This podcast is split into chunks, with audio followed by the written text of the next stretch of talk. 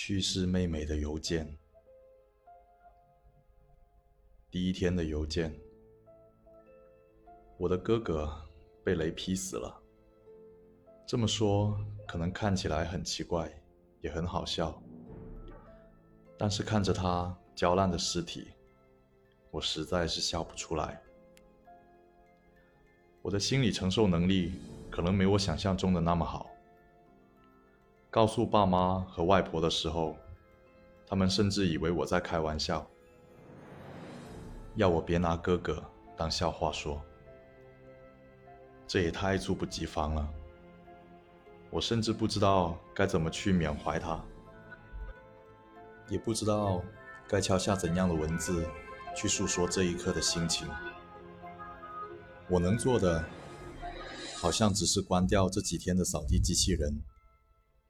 不让他进哥哥房间去清扫哥哥焦黑的身躯。哥哥的账号再也不会有人上了，除了同样知道他所有平台密码的我。我不想登录他的账号。过去我们一直尊重彼此的隐私，如今一旦破坏，就好像承认他真的用一个荒诞方式离开一样。我暂时还接受不了这件事，但是我也不想伤春悲秋、哭哭啼啼对着他永远不会回复我的小窗，去写什么伤感的东西。算了，以后他的邮件收件箱就是我的赛博日记本了。反正他不能反对。